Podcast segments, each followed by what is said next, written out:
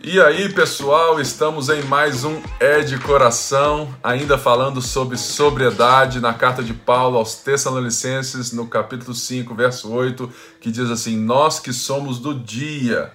porém sejamos sóbrios, revestidos da coraça da fé e do amor e tomando como capacete a esperança da salvação. Eu quero lembrar que a sobriedade, ela é justamente a nossa capacidade de agir, de escolher, de viver, sem sermos entorpecidos, sem sermos é, é, de alguma forma ludibriados, sem sermos aquelas pessoas que reagem com emoção, no sentido de que nós perdemos o controle da ação, o controle da circunstância. A verdade é que é, o sacrifício de Cristo, o poder do Espírito Santo, quer cada vez nos tornar mais sóbrios para sermos capazes de amar a Deus né, e amarmos aos outros, lembrando que, que, que Paulo fala né, que o nosso culto é racional. Rogo-vos, pois, irmãos, pelas misericórdias de Deus, que apresentei os vossos corpos como sacrifício vivo, santo e agradável a Deus, que é o vosso culto racional. Ou seja, o ser humano ele foi criado por Deus como esse espelho, né, como imagem para é, se relacionar com a criação e com o próprio Deus e uns com os outros de uma forma sóbria para que ele possa criar, para que ele possa é, cultivar o jardim de uma, é, sabe assim, de uma maneira totalmente é, intencional. E somente quando nós somos sóbrios que nós podemos ser intencionais para não reagirmos às coisas, mas agirmos em direção ao outro, porque Deus assim nos ensina. E por isso Paulo fala para nós nos revestirmos da couraça da fé e do amor, da qual nós já falamos, mas também nos revestimos do capacete da esperança da salvação. Uma das coisas que nós temos certeza é que nós já somos salvos porque Cristo nos comprou pelo seu sangue, mas também nós sabemos que a nossa salvação ainda não está completa porque nós ainda não temos o nosso corpo revestido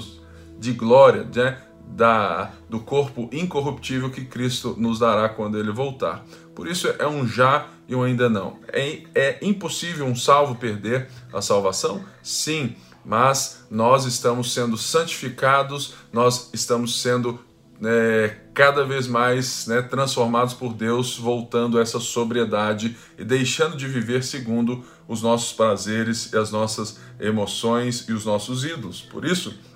nos revestir do capacete da salvação, da esperança da salvação, tem tudo a ver também com aquilo que nós deixamos com os nossos pensamentos, com aquilo que a gente produz de ideias, de ideologia, com aquilo que a gente pensa, a maneira como a gente enxerga o mundo. É por isso que é necessário que você todos os dias tenha o hábito de ler as Escrituras, tenha hábitos de oração e jejum, que você possa também compartilhar da fé, que você possa ler bons livros, para que a sua mente possa ser transformada pela palavra da verdade, para que você possa então se revestir né, dos pensamentos de Deus, que você possa se revestir da maneira como Deus enxerga as coisas que Ele nos revelou na Sua palavra, que você possa ter como fonte da sua vida aquilo que Deus fez e não ideologias e pensamentos e mitos que nós temos por aí. Em um mundo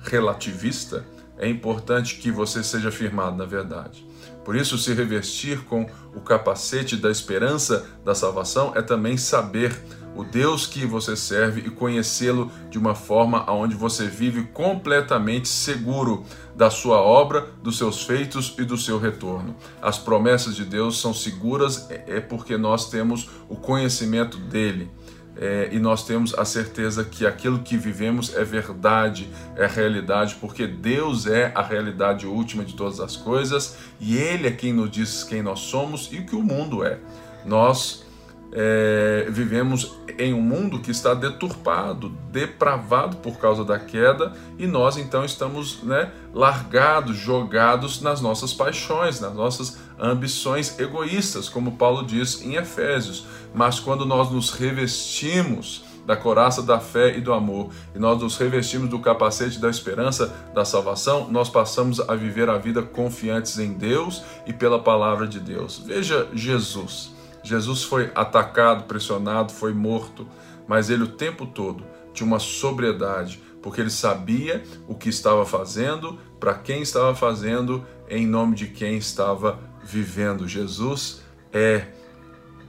um homem sóbrio, um homem que tem o controle da sua vida nesse sentido de que ele se oferece a Deus. E é por isso que eu quero te convidar hoje a pensar sobre isso comigo, a, a se decidir a buscar mais a palavra de Deus como fundamento da sua vida e como os óculos que te fazem enxergar todas as coisas, para que você possa ter mais sobriedade nas suas escolhas, para que você possa ser mais sóbrio na sua casa, para que você seja totalmente inteiro, para que você intencionalmente possa fazer as coisas e se oferecer a Deus como sacrifício vivo, santo e agradável. Deus te abençoe,